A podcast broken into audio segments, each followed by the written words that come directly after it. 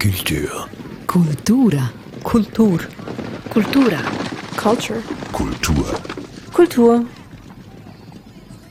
Dies ist der Kulturstammtisch mit Erik Facon. Hallo und herzlich willkommen. Unser Thema heute, die Arbeit. Auf kaum etwas verwenden wir mehr Lebenszeit als für die Arbeit, vielleicht mit der Ausnahme des Schlafens. Und darüber wollen wir diskutieren mit Martina Rutschmann, Journalistin und Autorin, und Martin Dürr, Co-Leiter des Pfarramtes für Industrie und Wirtschaft in Baselstadt und Baselland.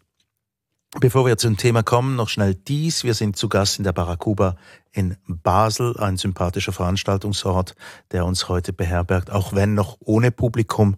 Vielleicht wird's dann mal noch anders und darauf hoffen wir auch. Nun die erste Frage ganz einfach. Ähm, Arbeit ist so ein zentrales Thema für unser Leben, aber lebst du zum Beispiel, um zu arbeiten, Martine? Nein, also ich denke nicht, weil würde ich jetzt das bejahen, diese Frage, würde das ja heißen, dass ich keinen Lebensinhalt mehr hätte, würde meine Arbeit wegbrechen und das wäre gar nicht der Fall. Insofern ein klares Nein. Mhm. Martin? Ich arbeite, um zu leben. Aber wir müssen dann noch ein bisschen definieren, was arbeiten denn heißt. Mhm. Ja, wir können gleich jetzt anfangen. Was heißt denn das, Arbeit? Was heißt das für dich, Arbeit? Also im, im schlechtesten Fall ist Arbeit ein Fluch, also etwas, was ich tun muss, was ich gar nicht tun will, mhm. äh, damit ich Geld verdiene, damit ich mir äh, ein Leben, eine zunächst eine Existenz leisten kann. Und im Idealfall ist es etwas, was ich für mein Leben gern tue, arbeiten. Also dass ich etwas mache, tagtäglich, das mir Freude macht, mich erfüllt sinnvoll ist und vielleicht sogar nicht nur für mich, sondern auch für andere sinnvoll ist.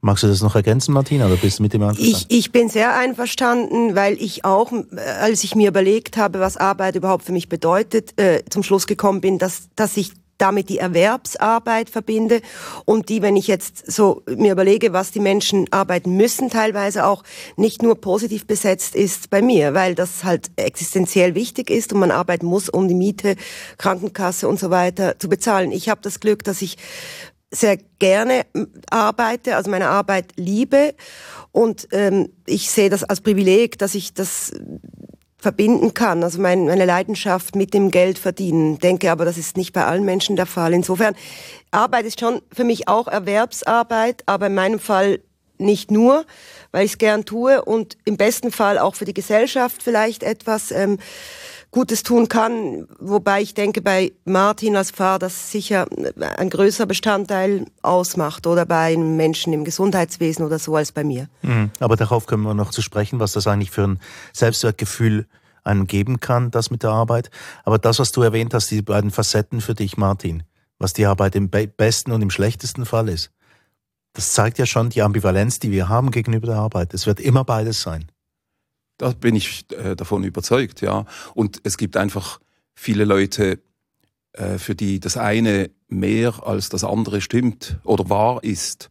Und ich gehöre ganz bestimmt auch zu den sehr privilegierten, die äh, so arbeiten können und das arbeiten können, äh, das ihnen Freude macht. Das ist ein, ein, ein, großer, ein, ein großes Privileg. Äh, es gibt viele Leute, für die das nicht so stimmt, aber ich denke, zumindest, ich sage jetzt mal, in unserer äh, westlichen Gesellschaft äh, ist es heute so, dass auch von Firmen immer mehr Wert darauf gelegt wird, dass die Mitarbeitenden nicht einfach nur irgendeine Arbeit erledigen, sondern dass sie sinnerfüllt, kreativ arbeiten können, dass sie, dass sie mitreden können. Äh, und das ist, denke ich, etwas, was es noch nicht so lange überhaupt gibt in, auf der Welt. Sprich die Idee, dass Arbeit auch zur Selbstverwirklichung beiträgt. Ja, dat, also der, der, Begriff ist ja wahrscheinlich sowieso äh, sehr jung in der Menschheitsgeschichte. Ähm, ja, also Selbstverwirklichung, vielleicht noch mehr als das. Es kann sich auch jemand selbst verwirklichen, äh, der zum Beispiel nicht auf Geld angewiesen ist. Also ich, ich sage jetzt ein, ein, äh, zum Beispiel ein, ein Künstler, der, der reiche Eltern hatte und, und ein Auskommen und er muss ein Leben lang kein Bild verkaufen, äh, sondern es, er kann einfach das tun, was ihm Freude macht und das muss gar niemand anders mögen. Mhm. Aber das ist ja schon auch eine, eher eine Ausnahme. Das ist ja eher ein Luxusproblem, kann man sagen. Ja, wenn er dann unglücklich ist, dann ist es ein, ein Luxusproblem. Ich möchte einhaken bei der Selbstverwirklichung. Mhm. Ich denke nicht, dass allein durch Arbeit, dass dies erreicht werden kann, sondern ich denke, dass das ganze Päckchen eines Menschenlebens dazu beiträgt, tragen muss. Also auch die familiäre Situation, die Freunde, der Ort, an dem jemand lebt, die, die sonstigen Interessen, die wirklich nichts mit Arbeit zu tun haben. Äh, es, es, Lesen zum Beispiel ist nicht äh, für jeden Menschen Bestandteil der Arbeit und solche Dinge oder auch Hobbys, wie man das so schön sagt. Ich denke eher, dass im Idealfall Arbeit befriedigt, dass jemand wirklich nach der Arbeit zufrieden ist, das und das getan zu haben und sich gut dabei fühlt und nicht denkt, oh, endlich Feierabend, morgen klingelt der Wecker wieder und ich muss arbeiten gehen, um zu überleben. Leider ist das wahrscheinlich schon noch häufig der Fall, bei uns vielleicht weniger als anderswo, aber ich denke, wir sprechen jetzt vor allen Dingen über die westliche Welt, in der wir leben, weil wir das andere vielleicht weniger kennen, also ich zumindest, also weniger aus Erfahrung kennen. Und das wäre schon erstrebenswert. Und ich finde auch, also ich beobachte das auch, was Martin gesagt hat, dass Firmen auch Wert darauf legen, auch mit den Möglichkeiten der fließenden Arbeitszeiten beispielsweise, dass jemand auch am Samstag, äh, beim Start zum Beispiel kann man auch am Samstag ins Büro gehen und seine Arbeit verrichten, die halt nicht äh, auf Kundenkontakt zum Beispiel ausgerichtet ist. Und das ist schon ziemlich neu. Ja. Und ich denke, das ist auch gut und förderlich für dieses Befriedigungsgefühl. Möchte mal ein bisschen auf die Schweiz zu sprechen kommen. Ein Volk mit fleißigen Bewohnerinnen und Bewohnern. So stellt sich das nach außen immer dar. Ähm, wir arbeiten in der Schweiz bei einem Vollzeitpensum. Jetzt kommen ein bisschen statistische Zahlen. 41 Stunden pro Woche. Ist das zu viel oder zu wenig? Das kommt extrem darauf an, was du machst oder was du arbeitest. Und ich denke, für manche ist es zu viel. Die hätten gerne mehr Freizeit, können es sich aber nicht leisten, weil sonst der Lohn zu knapp wird. Äh, und ah, ich kenne jetzt Leute, die sagen, ich arbeite jede Woche 80, 90 Stunden, selbstständige Unternehmer. Äh, Texter zum Beispiel, äh, Menschen, die, die viel schreiben und, und ihren Lebensunterhalt dadurch verdienen, aber auch noch viel mehr. Mhm. Äh, für die ist, kann das gar nicht, gar nie genug sein. Die sind, die sind so erfüllt von, von dem, was sie machen. Und dann vermute ich, dass, dass es ein, äh, ein Großteil der, auch unter den Schweizerinnen und Schweizer, äh, ist es irgendwo dazwischen und manchmal ist es mehr auf die eine Seite und manchmal mehr auf die andere Seite. Da, da hat ja jeder und jede äh, seine eigenen Erfahrungen in, in der Biografie. Ich, ich würde gerne widersprechen, um das Gespräch etwas streithafter zu gestalten, aber leider kann ich nicht, weil ich äh, voll und ganz seiner Meinung bin. Was, was mich aber stört bei diesen 41 Stunden ist, dass in manchen Kreisen in der Schweiz zumindest immer noch so der Eindruck ähm, besteht, dass wer weniger arbeitet, nicht genug arbeitet. Und mhm. damit habe ich Mühe, weil das ja individuell halt also von der Arbeit selber natürlich abhängt, ob die einen entspricht oder nicht und auch vom Mensch, äh, vom Menschen abhängt. Ich, mir wäre es zum Beispiel, wenn ich jetzt in einem Angestelltenverhältnis bin, was ich Gott sei Dank nicht mehr bin, da ich selbstständig bin seit drei Jahren jetzt inzwischen, äh, wäre das zu viel, äh, diese 41 Stunden. Ich, ich käme da in, in ein Zeug, wie man so schön sagt, äh, mit äh, wann komme ich überhaupt noch zum Schlafen und, und, und, und mit dem Hund äh, spazieren und sonstige äh, Interessen. Aber der, Anspruch, äh, die, mit diesem 100 Prozent arbeiten zu müssen, der besteht vor allen Dingen gegenüber Männern ja noch. Man ist ja kein richtiger Mann äh, in vielen Kreisen, wenn man nicht 100 Prozent arbeitet. Es ist auch schwierig, Teilzeitstellen zu finden. Und das finde ich enorm stoßend, dass wir das noch so haben. Dann war ich die längste Zeit meines Lebens einfach nie ein richtiger Mann in dem Fall, weil ich immer eigentlich Teilzeit gearbeitet habe. Aber jetzt trotzdem, ähm, da geht es auch um, eine, also immer mehr wird, wird, wird Arbeit ja auch nach Leistung bemessen. Also es wird alles immer, immer mh, hm, genauer analysiert auch. Ähm, hat das nicht auch ein großes Leiden an der Arbeit zu tun? Das wird dir wahrscheinlich bei deiner Arbeit begegnen, oder Martin? Nehme ich jetzt mal an. Bevor wir es noch sagen, eben das Fahren für Industrie und Wirtschaft. Ja, was beinhaltet deine Arbeit denn da eigentlich? Fangen wir mal dort an. Also das Pfarramt für Industrie und Wirtschaft gibt es seit äh, 50 Jahren jetzt. Es gibt es in dieser Form nur in den Kantonen Basel-Stadt und Basel-Land und es baut Brücken zwischen den Kirchen, den Landeskirchen und der Arbeitswelt und innerhalb der Arbeitswelt Brücken zwischen Arbeitgebenden und Arbeitnehmenden und vergisst die Erwerbslosen nicht, also engagiert sich auch in Fragen äh, der, der Armutsbekämpfung und, und ähnliche Sachen. Das heißt, das Leiden an der Arbeit wäre auch Teil deines Aufgabengebiets? Natürlich, also zu mir kommen zum Beispiel, das ist sicher ein Teil meiner, wenn ich das so äh, sagen darf, Kundschaft. Das sind Menschen, die mit, äh, die unglücklich sind an ihrem Arbeitsplatz. Das kann aber sehr unterschiedliche Gründe haben, warum, warum sie das sind.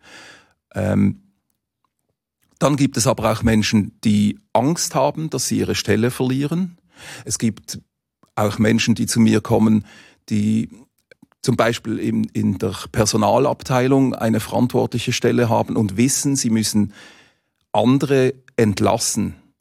Und anders als das manchmal in der Öffentlichkeit wahrgenommen wird, ist das überhaupt kein toller Job, wenn man mhm. das machen muss. Ähm, oder dann Menschen, zum Teil junge, aber nicht nur, die, die nicht ihren Traumjob finden oder ihre Traumlehre finden können. Äh, und, und mit denen ich dann zum Beispiel darüber reden muss, dass du nicht immer alles schon am ersten Tag erhältst, was du dir träumst, sondern dass du auch mal bereit sein musst, einfach eine gewisse Strecke lang etwas zu tun, äh, was dich weiterbringt, was, wo, du, wo du Dinge lernst. Das ist noch nicht das, was du am Ende tun willst. Ähm, aber es braucht diese Phasen auch, wo ich etwas arbeite, wo ich etwas tue, um Geld zu verdienen, das jetzt nicht zutiefst äh, meinem Lebenstraum entspricht. Umgekehrt glaube ich, wenn jemand äh, in meinem Alter oder auch noch auch schon jünger eigentlich nie etwas macht, was ihm Freude macht oder wenn, wenn, wenn eine Frau äh, unzufrieden ist, weil sie auf, aufgrund von, von verschiedenen Umständen, die in unserer Gesellschaft immer noch wirksam sind, äh, nur Teilzeit arbeiten darf oder kann oder keine geeignete Stelle findet, die eigentlich ihrem, ihrer Ausbildung und ihrer Erfahrung entspricht, äh, dann, dann ist das einerseits sehr schwierig und andererseits denke ich, wenn, wenn ich kann in einer solchen Situation, wenn ich dann mich am Morgen im Spiegel betrachte und immer sagen muss, eigentlich stinkt es mir wahnsinnig, jetzt zur Arbeit zu gehen. Da muss ich irgendwann mir überlegen, ob es nicht noch etwas anderes gäbe, das ich tun könnte. Mhm. Da wirkst du dann aber seelsorgerisch in diesen Momenten, wenn du. Genau, das ist ein Teil meiner Aufgabe als Seelsorger, gewissermaßen mit, als niederschwelliges Seelsorgeangebot, äh, weil viele Leute äh, heute ja keine keinen Bezug mehr zu einer Kirchgemeinde haben und dann dort auch nicht zu einem Pfarrer.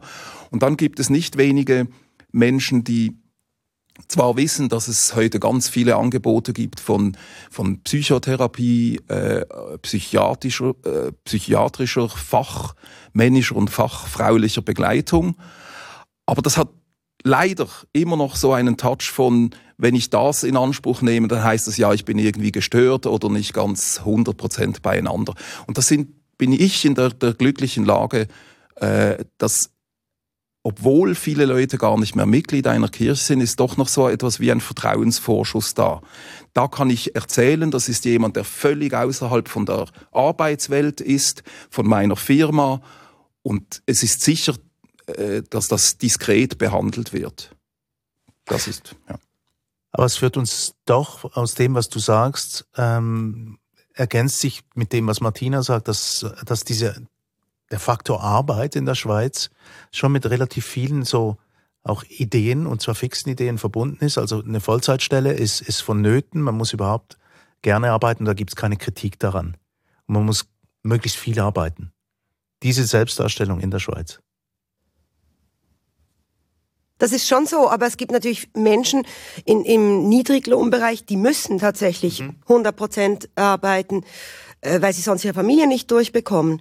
Und diese, diese Schicht, diese Arbeiterschicht wird oft vergessen. Und das bedauere ich äh, auch sehr, weil wenn wir über Arbeit sprechen oder in den Medien darüber lesen, dann, dann kommt oft wirklich diese Selbstverwirklichung und dieses ähm, ich kann jetzt Homeoffice und selber einrichten und, und das ganze Luxuriöse an der Arbeit eigentlich zum Tragen und nicht die, die Realität. Es gibt Leute, die müssen in einer Fabrik stehen acht Stunden und äh, Senftuben äh, in Kisten abpacken und ich glaube nicht, dass die das sich gewünscht haben zu Beginn mhm. ihres Lebens und gesagt haben, das ist mein Traumberuf, das jetzt zu tun.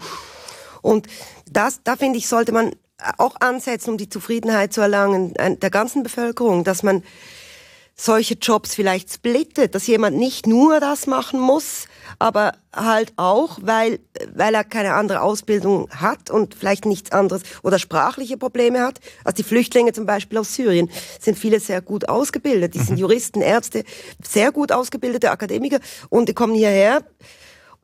Null Chance, sprachlich zunächst mal und äh, auch vom, vom Job her. Und dass man da vielleicht äh, eine sinnstiftende, sage ich jetzt mal, Arbeit anbietet diesen Leuten und halt parallel dazu ein paar Stunden halt diese Senftuben trotzdem sie abfüllen lässt. Das fände ich eine gute Entwicklung, um die Zufriedenheit zu erreichen, weil ich denke, der Output dann auch größer wird. Also das merkst du ja an, an Leuten im Journalismus, ich kann nur davon sprechen, die Teilzeit arbeiten, die haben oft einen gleich hohen Output wie Leute, die 100 Prozent arbeiten, weil 100 Prozent im Journalismus 120 Prozent sind und man kann nicht jeden Tag so viel arbeiten. Und dann sitzen sie halt oft rum stundenlang und schauen was im Internet, weil sie einfach die Kraft nicht mehr haben oder die oder zu müde sind oder keine Fantasie mehr haben, da irgendwelche Ideen anzu, anzureißen. Aber das war jetzt etwas weit ausgeholt. Nein, Nur so ein Gedankensplitter. Ja, überhaupt kein Problem. Also wir kommen, wir kommen auch schon auf alternative Arten von, von Arbeit, wie sich diese in der Zukunft gestalten könnten. Vielleicht werden wir darauf später noch in dieser Episode darauf zurückkommen. Ähm, ein anderes Modell, das, das häufig diskutiert wurde, und ich sage euch gleich, warum ich darauf komme, das bedingungslose Grundeinkommen ähm, eine andere Art der Entlöhnung auch für, für die arbeitende Bevölkerung oder für überhaupt für die Bevölkerung in der Schweiz. Und die Gegnerschaft hat immer gesagt, ja, dann geht gar niemand mehr arbeiten. Was meint ihr, ist das wahr oder nicht? Ja, auf die Gefahr hin, dass ich mich in sämtliche Nesseln setze, äh, wird das ausgestrahlt. Ähm, es ist so, ich, ich, ich, äh, ich, ich schwanke immer wieder hin und her. Mhm. Ich denke, dass ein, ein bedingungsloses Grundeinkommen ganz vieles hat, was für sich spricht. Es müsste, es muss an verschiedene Bedingungen trotzdem geknüpft sein. Also zum Beispiel Klar. fertige Lehre, einige Jahre äh, auf einem Beruf gearbeitet zu haben, aber dann, also gerade weil ich in der Arbeit mit, mit Jugendlichen und jungen Erwachsenen äh, mehrmals erlebt habe, dass es, dass es Leute gibt, die einfach ich weiß nicht, von der Erziehung her oder von ihrer Natur her, dazu neigen, immer den, das, den leichtesten Weg zu gehen. Den Weg den, des geringsten Widerstands. Ja, mhm. genau. Äh, und da habe ich, also damals noch als Gemeindepfarrer, als ich Konfirmandenunterricht gegeben habe, da habe ich ja genau in diesem Alter, so zwischen 14 und 16, wenn, wenn sich für die, die nicht ans Gymnasium gehen, die Frage stellt, welche Lehrstelle, welche Schnupperlehre besuche ich, wo, wo finde ich dann, dann Anschluss. Und da habe ich einfach bei mehreren, also es sind jetzt auch nicht Tausende, aber immer wieder mal erlebt, dass solche, die ich wahrgenommen habe als Minimalisten oder Minimalistinnen, äh, dass die zwei, drei Jahre später, wenn ich sie wieder angetroffen habe, mir erzählt haben, dass sie, äh, ja, es geht ihnen eigentlich nicht so gut, aber es geht ihnen trotzdem gut, weil sie hätten jetzt eine IV zum Beispiel. Mhm. Und ich gedacht habe, Mist, das wäre sicher möglich gewesen, dass du etwas machst.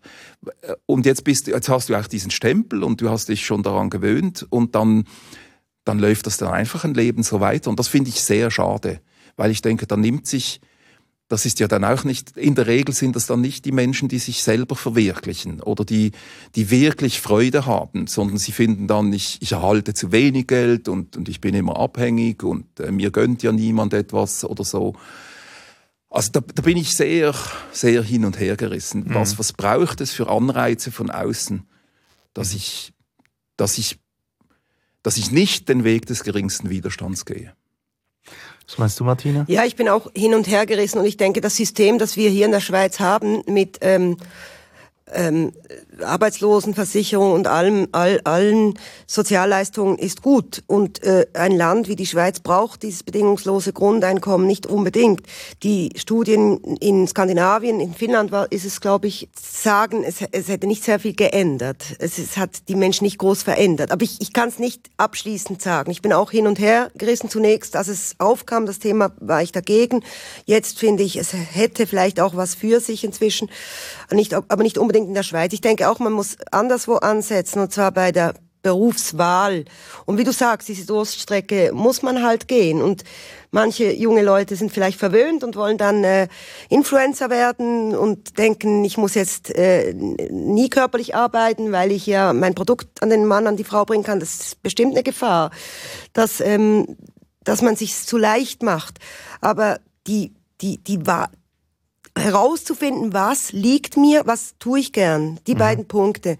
Da sollte der, der Staat sollte lieber da Geld äh, investieren als in das bedingungslose Grundeinkommen, sage ich jetzt mal, um auch mal Äpfel und Birnen zu vergleichen. Mhm.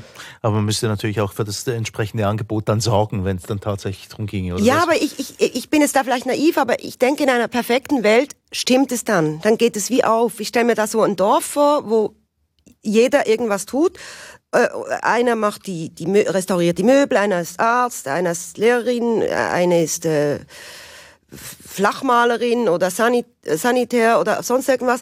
Ich denke, es geht automatisch auf, dass, dass wirklich von jeder Berufskategorie, dass es genug Menschen gibt, die das auch gern machen und dass, dass, äh, dass nicht plötzlich alle jetzt Medizin studieren wollen. Das glaube ich nicht. Mhm. Ich denke, jeder Beruf hat seinen Reiz, jede Tätigkeit wenn sie auch attraktiv ausgestaltet ist, natürlich mit Abwechslung. Ich denke, das ist auch schon sehr wichtig.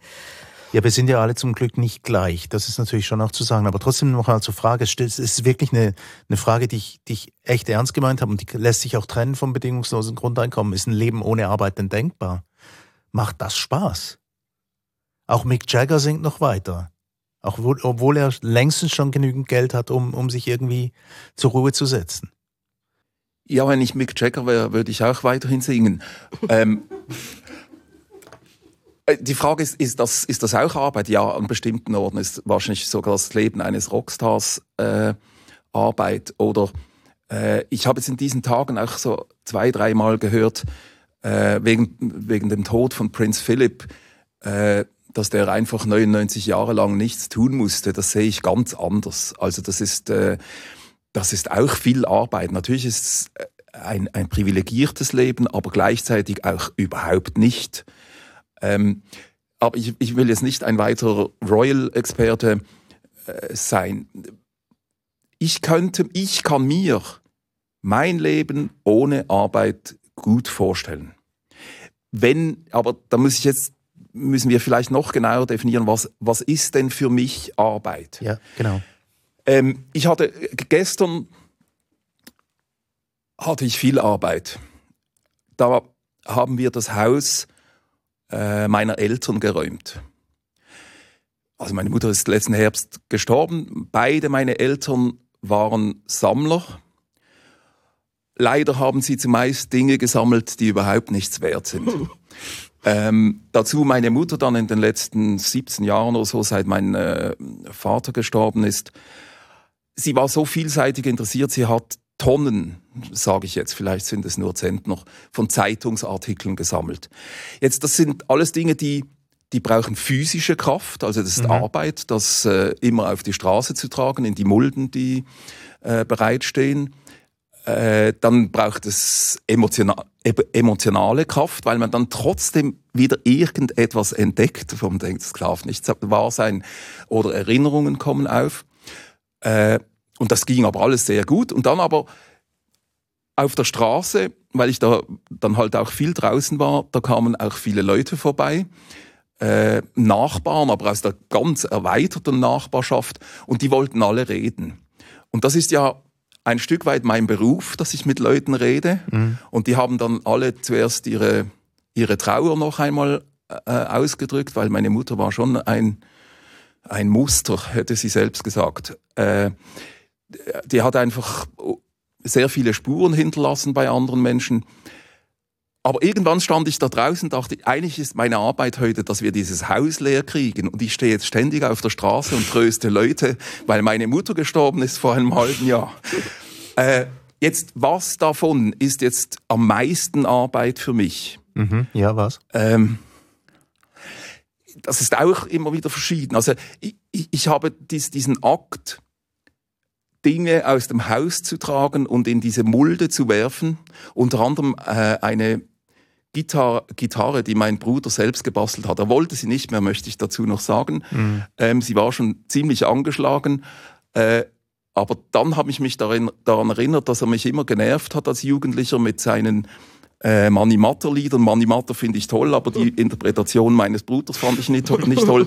Und dann bin ich also wie ein Rockstar, habe ich diese Gitarre zerschmettert und bin auch noch draufgesprungen. Da gibt es jetzt, äh, mein Neffe hat das gefilmt. ja, genau. äh, das Auf YouTube er, nachzuschauen. Ja, aber jetzt der, am Schluss ist die Mulde voll und das hat etwas zutiefst Befriedigendes.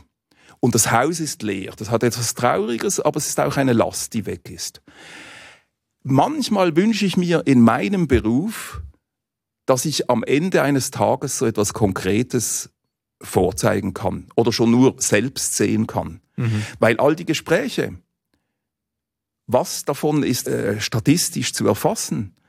Äh, wenn, natürlich habe ich, hab ich oft Feedbacks, manchmal viel, viel später, aber im Grunde genommen beneide ich manchmal meinen Bruder, der eine Schreinerlehre gemacht hat, heute äh, verschiedene Renovationsprojekte leitet.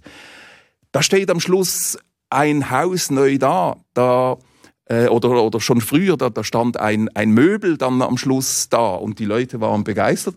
Und ich habe wenn man mich dann fragt, ich habe viel mit Leuten geredet und mhm. zugehört und Verständnis gehabt. Also ich, ich mache mich jetzt ein bisschen darüber lustig. Ich, manchmal ist es ja wirklich nützlich, aber am nützlichsten ist es dann oft dann, wenn ich denke, heute habe ich gar nichts auf die Reihe gekriegt oder in diesem, diesem Menschen bin ich nicht gerecht geworden. Und ausgerechnet der sagt dann später einmal, das hat ihm unheimlich geholfen. Und dort, wo ich das Gefühl hatte, jetzt habe ich aber wirklich ein paar schlaue Dinge gesagt, da sagt nach, nachher jemand, ja, ja, und jetzt, ich weiß jetzt auch nicht mehr als vorher. Also hm. es ist so schwer zu quantifizieren.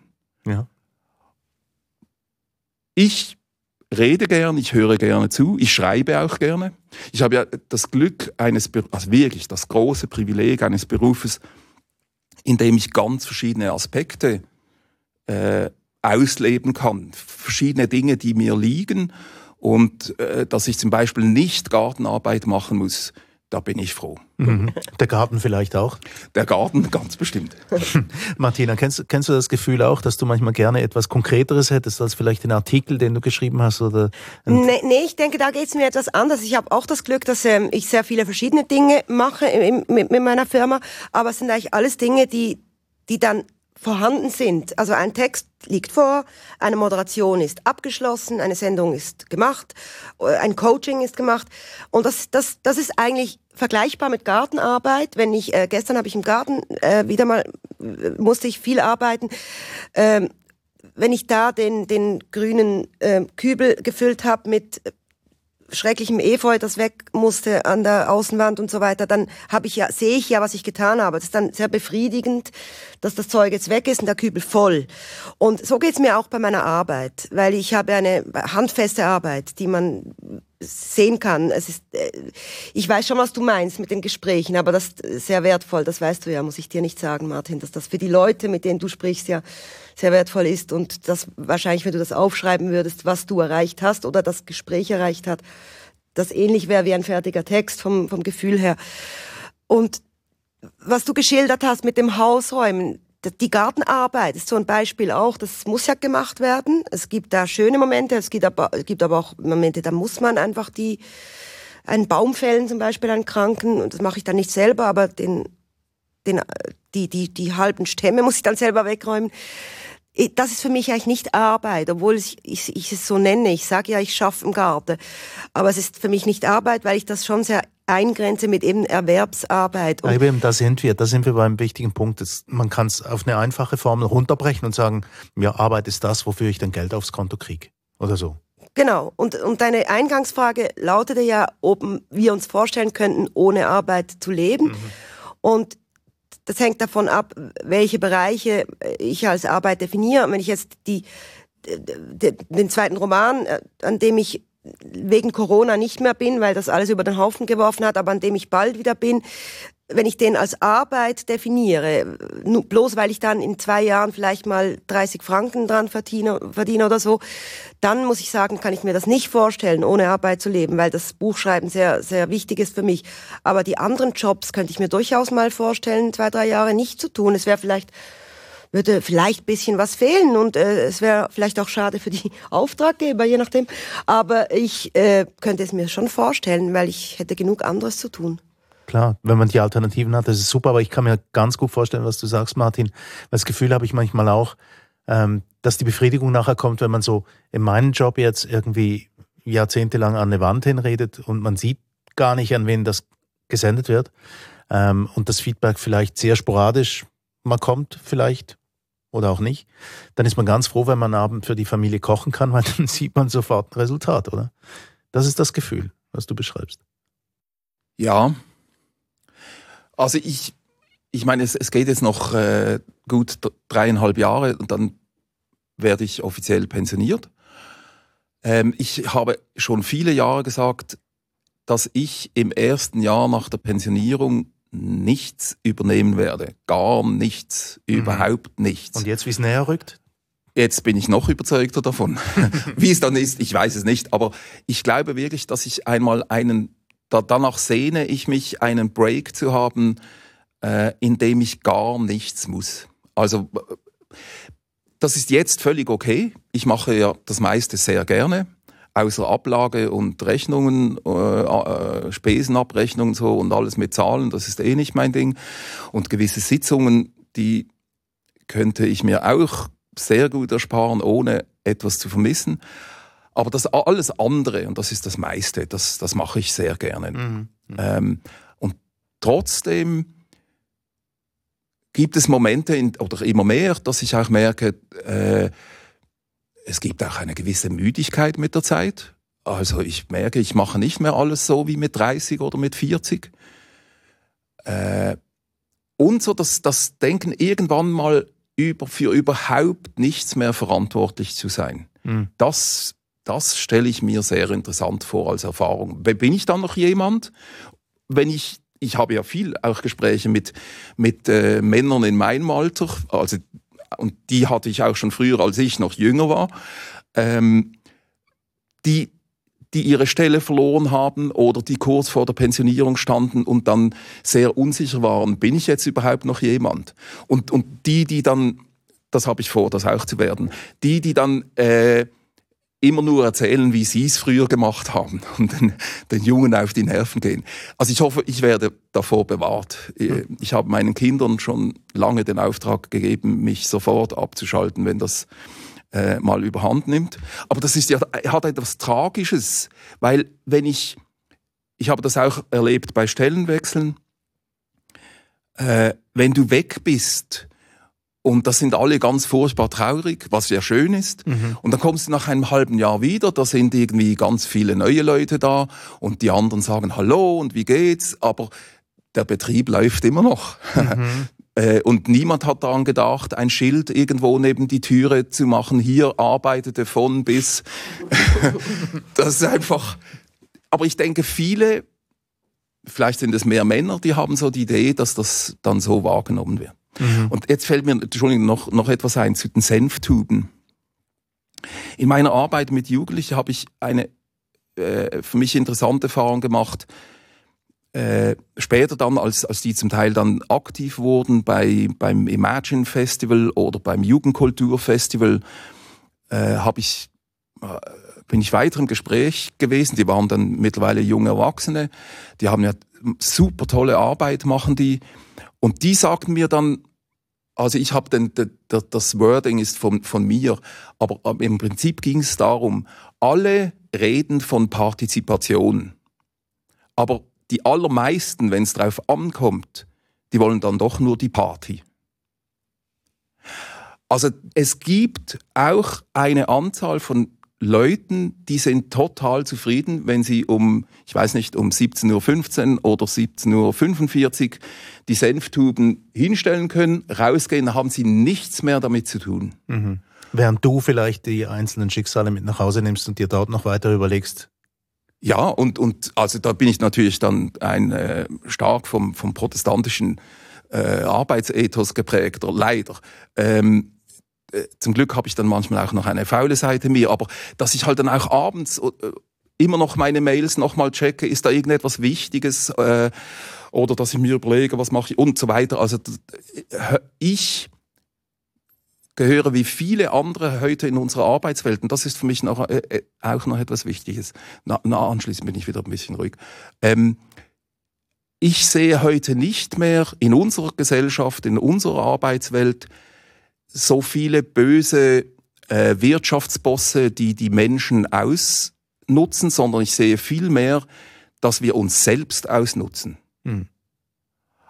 Also viele Menschen äh, sind in Situationen, wo sie eigentlich selbst sagen müssten, jetzt bis hier erreicht und jetzt mache ich wirklich frei.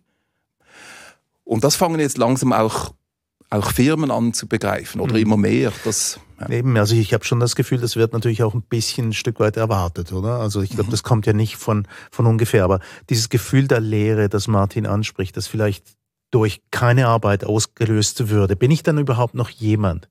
Und hast du gesagt, Martin, ähm, das könnte eventuell ein männliches Problem sein? Was sagst du dazu, Martin? Nee, ich denke nicht, dass das nur ein männliches Problem ist. Ich denke, das ist einfach ein, ein menschliches Problem und manche Menschen haben das vielleicht mehr als andere. Und da ich arbeite, seit ich 18 bin, weiß ich nicht, ob das bei mir so wäre. Möglicherweise wäre es schon so. Also ich habe ein, ein Jahr unbezahlten Urlaub genommen von meinen beiden Stellen, die ich damals hatte, um meinen ersten Roman zu schreiben. Das war das erste und letzte Mal, dass ich mir das leisten konnte. Und das war auch toll, dass ich mir das leisten konnte. Und ich habe dann wirklich nur am Roman gearbeitet und nichts sonst. Ich glaube, eine Moderation gemacht in diesem ganzen Jahr und, wirklich ein Freundschaftsdienst und sonst nichts. Und das, ich wusste ja nicht, ob dieser Roman überhaupt ein Erfolg wird oder überhaupt, ich, ich hatte keinen Verlag. Ich hab, wollte zuerst das Manuskript haben, obwohl mir alle Schriftsteller geraten haben, zuerst einen Verlag zu finden. Und ich war überzeugt, dass ich dann einen finde, was Gott sei Dank mit Zitglocker auch der Fall war.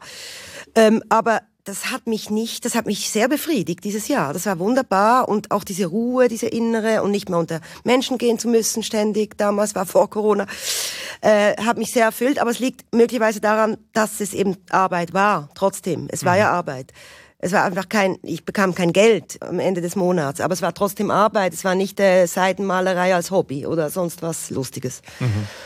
Eben, Arbeit kann ganz verschiedene Formen annehmen. Äh, wir haben jetzt versucht, eine Definition zu finden. Sie sind ganz vielfältige. Wir haben jetzt etliche aufgezählt zwischen Häuser entleeren und Romanen schreiben und allem Möglichen. Wir sind ja in der glücklichen Lage, dass wir es bis zum gewissen Maß auch aussuchen können. Ich möchte äh, hier noch vielleicht noch ein Zitat zum Schluss noch in die Runde werfen ähm, von Sir Arthur Conan Doyle, Autor von verschiedenen Romanen mit der Detektivfigur Sherlock Holmes. Und ähm, er sagt, Arbeit ist das beste Mittel gegen Verzweiflung.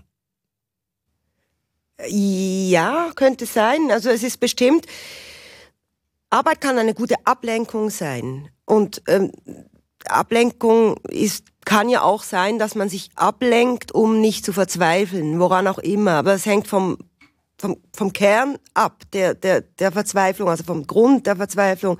Also wenn, wenn du einen schlimmen Schicksalsschlag erlebt hast, äh, kann es durchaus sein, das habe ich auch schon selber erlebt, dass die Arbeit dich rausholt aus, aus der Trauer zum Beispiel, wenn jemand stirbt, jemand nahe ist oder so und dass du nicht verzweifelst ob dieser Trauer. Das denke ich schon, weil die Arbeit ja eine Konzentration auf einen bestimmten Bereich erfordert und äh, die Emotionen oft keinen Raum halt dann haben.